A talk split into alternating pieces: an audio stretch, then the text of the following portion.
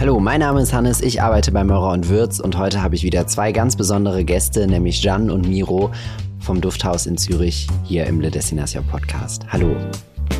Hallo. Hallo Hannes, grüß Sie aus der Schweiz. ja, äh, wir haben in der ersten Folge schon darüber gesprochen, wie denn Düfte eigentlich entwickelt werden. Deswegen für alle, die da noch nicht reingehört haben, jetzt der Hinweis, auf jeden Fall reinzuhören. Und heute ladet ihr uns ein in die Welt der Nische und ich bin schon wahnsinnig gespannt und freue mich sehr auf eure Eindrücke aus der Welt der Nische. Viel Spaß.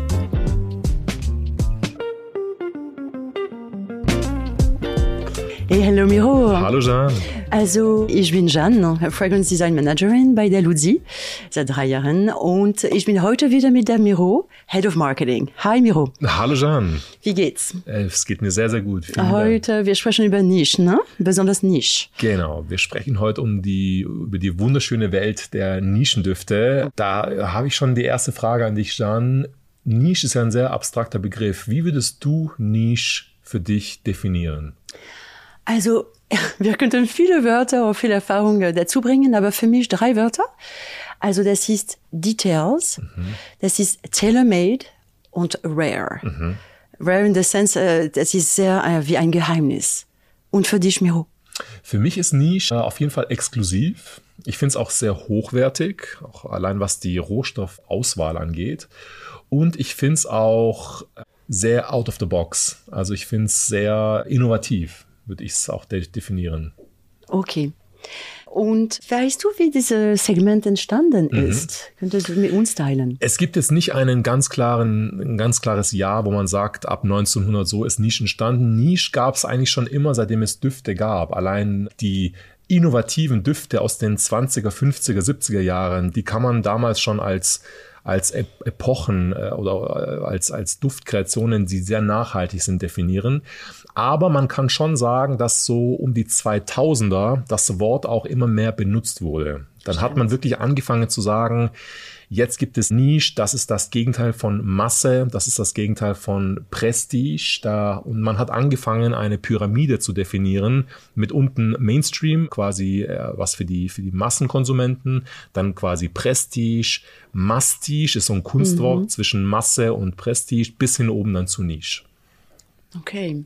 Hättest du äh, auch äh, dazu vielleicht für uns zu erklären, wie äh, mit anderen Wörtern diese Nische für Konsumenten im Augenkonsumenten verstanden ist, weil es gibt so viele ja. Lancierungen äh, seit ein paar Jahren, das ja. ist Wahnsinn. Wie denkst du, dass die Konsumenten das verstehen? Das ist wirklich, also äh, der, wir haben mal gelesen, dass letztes Jahr alleine 3000 neue Nischendüfte auf den Markt kamen. Also das muss man sich erstmal auf der Zunge zergehen lassen. 3000. Mhm. Nische wird oft wahrgenommen als Reduzierung auf den Duft. So kann man es äh, quasi zusammenfassen. Eine, trotzdem eine wunderschöne emotionale Geschichte. Aber die Flakons sind oft transparenter oder sind äh, oft auf, aus diesem Apothekentrend auch entstanden. Einfach weil man wirklich sagen möchte, es geht hier um den Duft. Es geht jetzt nicht um die Kampagne, es geht nicht um, um ein weltweit bekanntes Model, was dann als Testimonial für die Marke steht. Es ist wirklich die Reduktion auf die Essenz und wirklich auf den Duft. Und Jean, du kommst aus der Duftentwicklung. Wie entwickelst du Nischendüfte? Was gibt es da zu beachten? Also ein Beispiel könnte für les Destination sein. Andere Wörter würde ich auch sagen Art de vivre. Mhm. Äh, Art de vivre, weil du Zeit nimmst, also Zeit. Du nimmst du diese Emotion, den Duft zu entwickeln, auf eine andere Form. Mhm. Du kannst ein bisschen mehr Kreativität äh, dazu bringen. Die Leute haben gern weil sie kennen. Aber mit Niche oder mit der Destination kannst du ein bisschen mehr dazu bringen, um die Reise total äh, wie ein Traum zu bringen. Mhm. Les Destinations habe ich besonders gern als eine Marke, weil du kannst neu mit Niche sein oder schon ein experimenter Niche-Konsument sein. Du wirst einen Duft für dich finden. Wir haben schon darüber gesprochen. Aber ja, für mich auch, um einen Duft zu entwickeln, man muss die Rohstoffe gut wählen, den Preis auch gut äh, wählen. Das ist auch wichtig, die Preise, äh, das spielt eine Rolle. Ähm, und du weißt schon, dass diese ähm, Düfte in besonderen Orten verkaufen sein werden. Also in einer kleinen Boutique oder ein nice Department Store mit einer wunderschöne Geschichte. Also alles fängt an mit der Geschichte außerordentlich Geschichte von der Destination. Du sprichst auch einen wichtigen Punkt an, und zwar auch die Distribution. Also mhm. Nische wird ja nicht direkt neben im gleichen Regal wie quasi Mainstream äh, verkauft, was bei La Destination auch zum Tragen kommt. Mhm. Also du hast gerade auch gerade gesagt, Concept Stores, äh, Nischenparfümerien, wirklich besondere Orte auch. Was macht denn für dich, Jean, La Destination zu Nische, zu einem Nischen, zu einer Nischenmarke? Äh wunderschöne Ingredienten, wunderschöne Geschichte und auch wunderschöne Menschen, mhm. die dieses Projekt auch auf der Kundenseite äh, entwickelt hatten. Mhm. Also das spürt man am Ende. Ich glaube schon. Also diese Leidenschaft, die Passion. Total. Mhm. Und für dich, wenn ich diese Frage ja. für dich auch stelle, für mich mache äh, La Destination auf jeden Fall Düfte, die ich so noch nie gerochen habe. Mhm. Also es ist etwas, wenn wir zum Beispiel Mumbai jetzt im, im Kopf haben, einfach diese, diese Reisnote mit diesem wunderschönen Matcha-Tee. In dieser Kombination habe ich das noch nie gerochen. Also das ist für mich auch, was Duft angeht, sehr innovativ. Oder auch der, der Rosenduft Isparta. Also wir haben so viele Rosendüfte schon auf dieser, auf dem, auf, mhm. der, auf, auf, der Welt. Aber diese Kombination von, von diesem warmen, erdigen Basis mit dieser frischen Rosenhart- und, und Kopfnote habe ich so auch noch nie gerochen.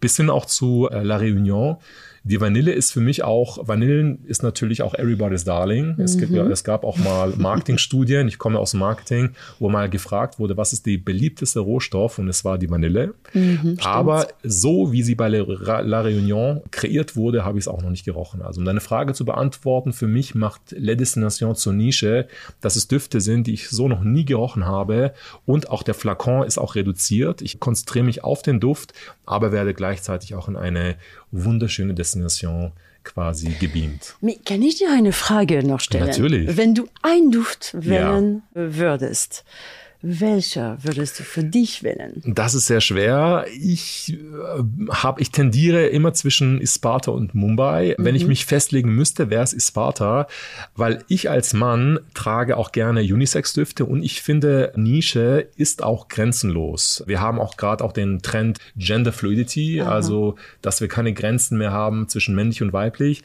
Und auch das ist für mich Nische, dass wir nicht kategorisieren. Das ist für mich männlich, das ist weiblich. Ich würde Isparta tragen sagen, weil ich finde auch Rosen passend zu Männern, speziell die Isparta-Rose. Ich finde sie auch sehr unisex und auch im Orient gilt die Rose auch als sehr männlich. Also gerade ja, auch stimmt. als Duft wird es sehr männlich äh, getragen. Mhm. Und Jean, zu dir, hast du eine, einen Lieblingsduft bei La Destination? Ja, also es bedeutet, es ist wie für äh, Kinder, weißt du, wenn du drei Düfte sehr lieb und mit viel Leidenschaft zusammengearbeitet hast mit Parfümeur, mit Kunden, dann es ist sehr schwer, eins zu wählen, die, die, die drei zum Beispiel. Aber I do. Ja.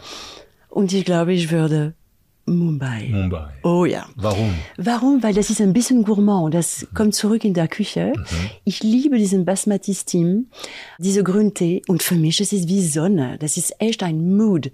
Und ich könnte, wenn ich diesen Duft trage, echt in eine andere Welt gehen. Mhm. Obwohl ich liebe Rosen, weiß das schon, ich liebe Vanille auch, aber Mumbai ist echt super speziell. Mhm. Miro?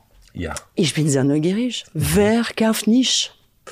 Ja, das, wüs das wüssten wir auch gerne. Nein, Spaß. Wir haben äh, erste Consumer Insights, um auch den Konsumenten äh, zu definieren, wer kauft Niche.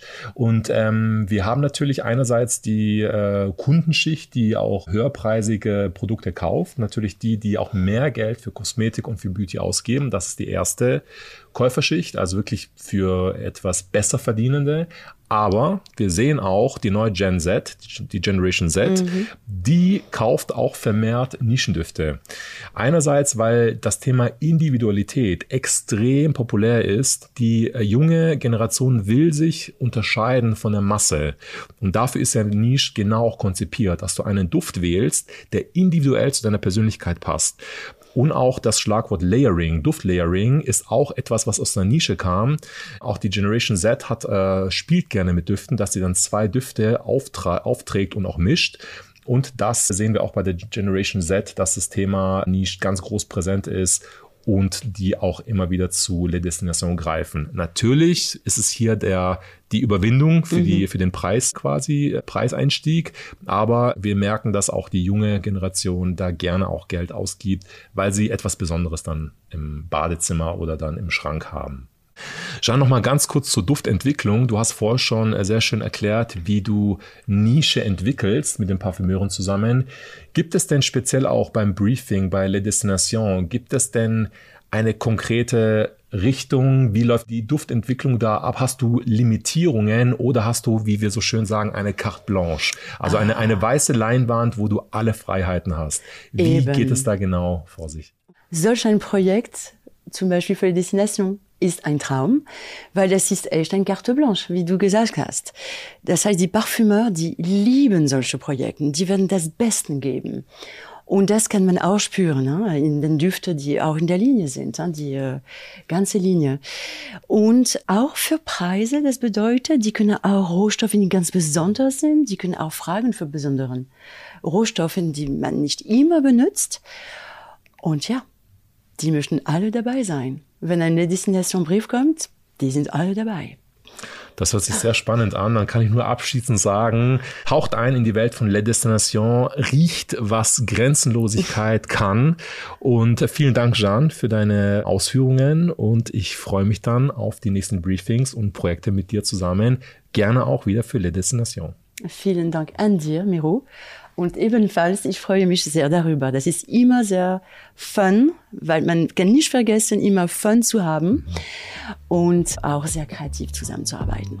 Danke, Miro. Dankeschön.